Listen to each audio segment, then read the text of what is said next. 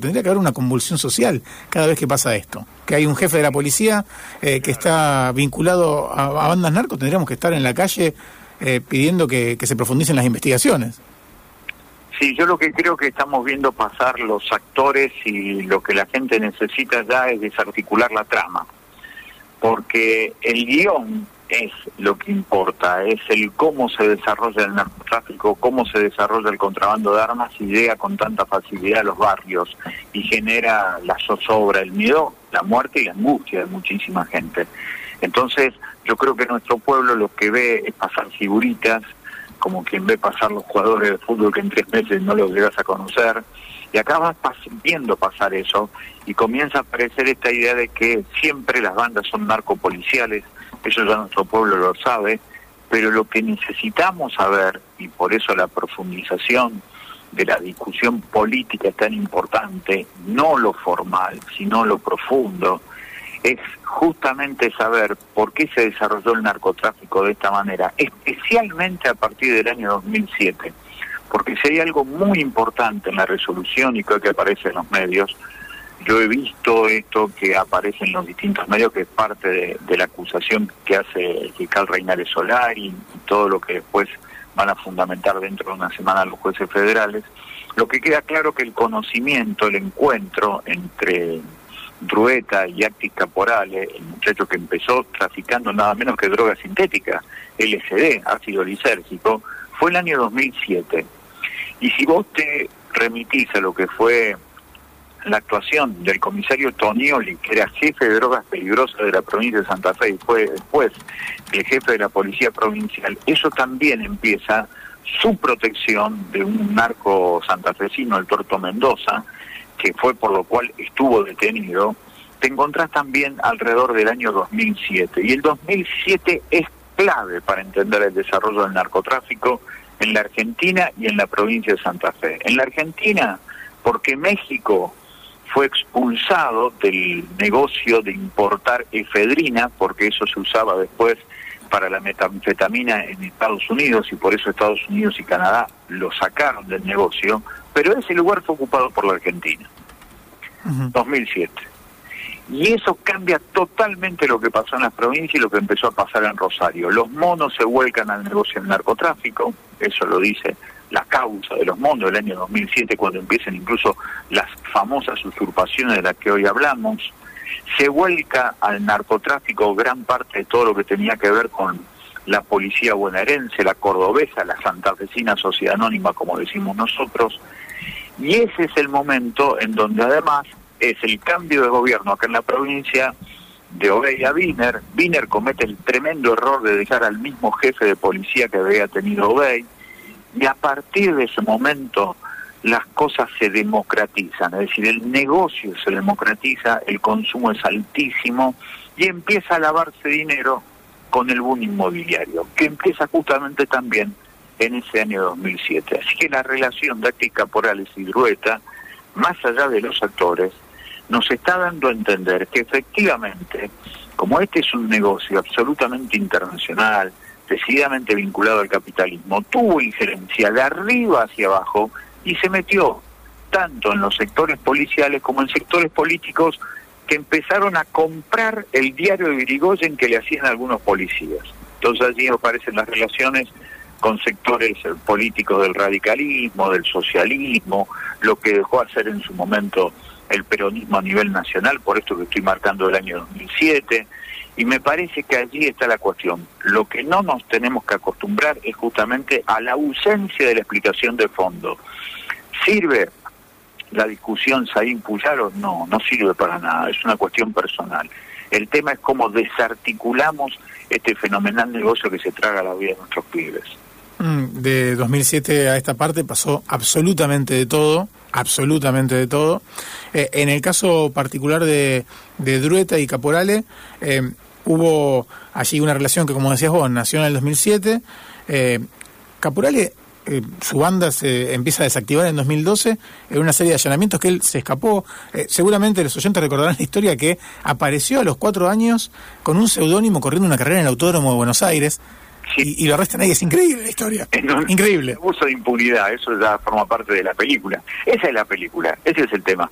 Cuando vos ves la serie Narcos, eh, te van apareciendo distintas caras y ese es el problema. El tema es el guion, es el argumento. Y el argumento es un negocio del capitalismo que viene de arriba hacia abajo, el narcotráfico viene de arriba hacia abajo, es paraestatal, es decir, que se hace de los nichos corruptos de los estados nacionales, provinciales y municipales, y se lava el dinero, y eso es lo que permanece, y ese es el problema, a través de bancos, de mutuales, de clubes de fútbol, de mesas de dinero, de estudios contables, de estudios de abogacía, y eso me parece que es muy importante empezar a destrabar. Creo que eso es lo que no van a realizar nuestro pueblo. Por ahora es un capítulo más de una serie, por eso posiblemente no esté esa conmoción que vos estabas pidiendo en la primera pregunta. Mm, sí, eh, y aparte hay que aclarar algo acá, no es que hay eh, malos, los malos están de un lado y los buenos de otro, los malos están en todos lados, no es que no haya buenos, pero están en todos lados. Sí, sí, efectivamente, porque esto atraviesa, porque forma parte del sistema, formamos parte del sistema y al formar parte del sistema nosotros manejamos dinero, trabajo, actividades que están en la informalidad. Si el 50% de la población económicamente activa en Rosario y en Santa Fe está en la informalidad, esa informalidad se nutre de dinero informal. Y ese dinero informal muchas veces viene del circuito más caliente que hace que el dinero circule rápidamente. Uno de los circuitos más calientes del dinero es seguramente el, el dinero de la droga y de las armas. Por eso digo, es tan importante ir a la trama, ir más allá de los personajes, ir a la circulación del dinero, al lavado de dinero, eso que le cuesta tanto pronunciar a los integrantes de los partidos políticos mayoritarios. Mm, te, voy a cambiar de tema. Viene por allí, por el tema de seguridad. ¿Qué, qué te parece la gestión de Saín en, en seguridad, más allá de los cruces con Puyaro que, que nombrábamos recién, que me parece que no vale la pena entrar? A mí me resulta muy interesante. Yo quiero que siga y que profundice, que pida disculpas por la barbaridad que dijo, pero que siga.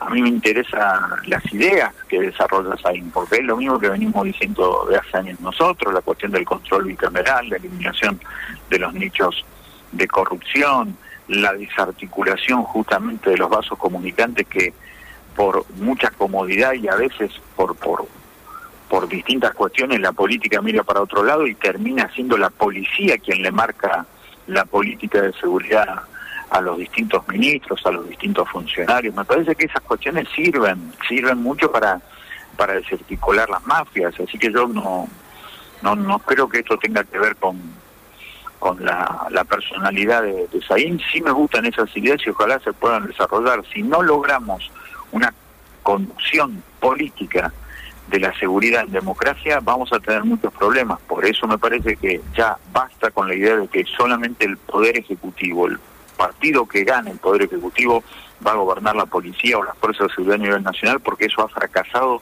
en 37 años de democracia. Es el gran fracaso de la democracia. Mm, ¿Crees que desde algunos sectores políticos es solamente esta idea del juicio político a y, y demás es, es solamente una cuestión política o, en el fondo está también esto, que no quieren que cambien las cosas? Yo lo que creo que es más fácil discutir lo superficial que lo profundo. Entonces es, es mucho más fácil tirar fuegos artificiales con esto del juicio político, ver cómo se enganchan los distintos responsable de todo esto en la provincia. La verdad que me da mucha tristeza porque la gente necesita que haya policías honestos que patrullen la calle, no más que eso, policías honestos que patrullen la calle a favor de la gente, nada más que eso, no más policías, honestos, que laburen para la gente, no al revés, que laburen con la necesidad de la gente para robarle a la gente, que laburen para la gente, porque es un servicio público del Estado con la misma cantidad de policías, pero que laburen lo que tienen que hacer, las cosas cambiarían mucho, sin lugar a dudas. Ahora, eso es también parte de algo mucho más profundo. Claro, porque no podés negarle al policía que es el último, el último orejón del tarro. Pero eh, la cuestión, claro. Vos tenés que poner laburo, laburo en los barrios, trabajo, trabajo, trabajo en los barrios, que la privada tenga algo material en sus manos, que no sea drogas y armas, que lo tiene hoy, justamente para tener algo como resultado de un trabajo informal que termina siendo vender drogas o alquilar su capacidad como sicario, que cada vez son peores, por eso el desastre que tenemos. Mm. Eh, Carlos, te agradecemos como siempre los minutos que nos dedicas y seguramente vamos a estar hablando en estos días. Un privilegio para mí, muchas gracias. Un abrazo enorme. En momento, chau. Chau.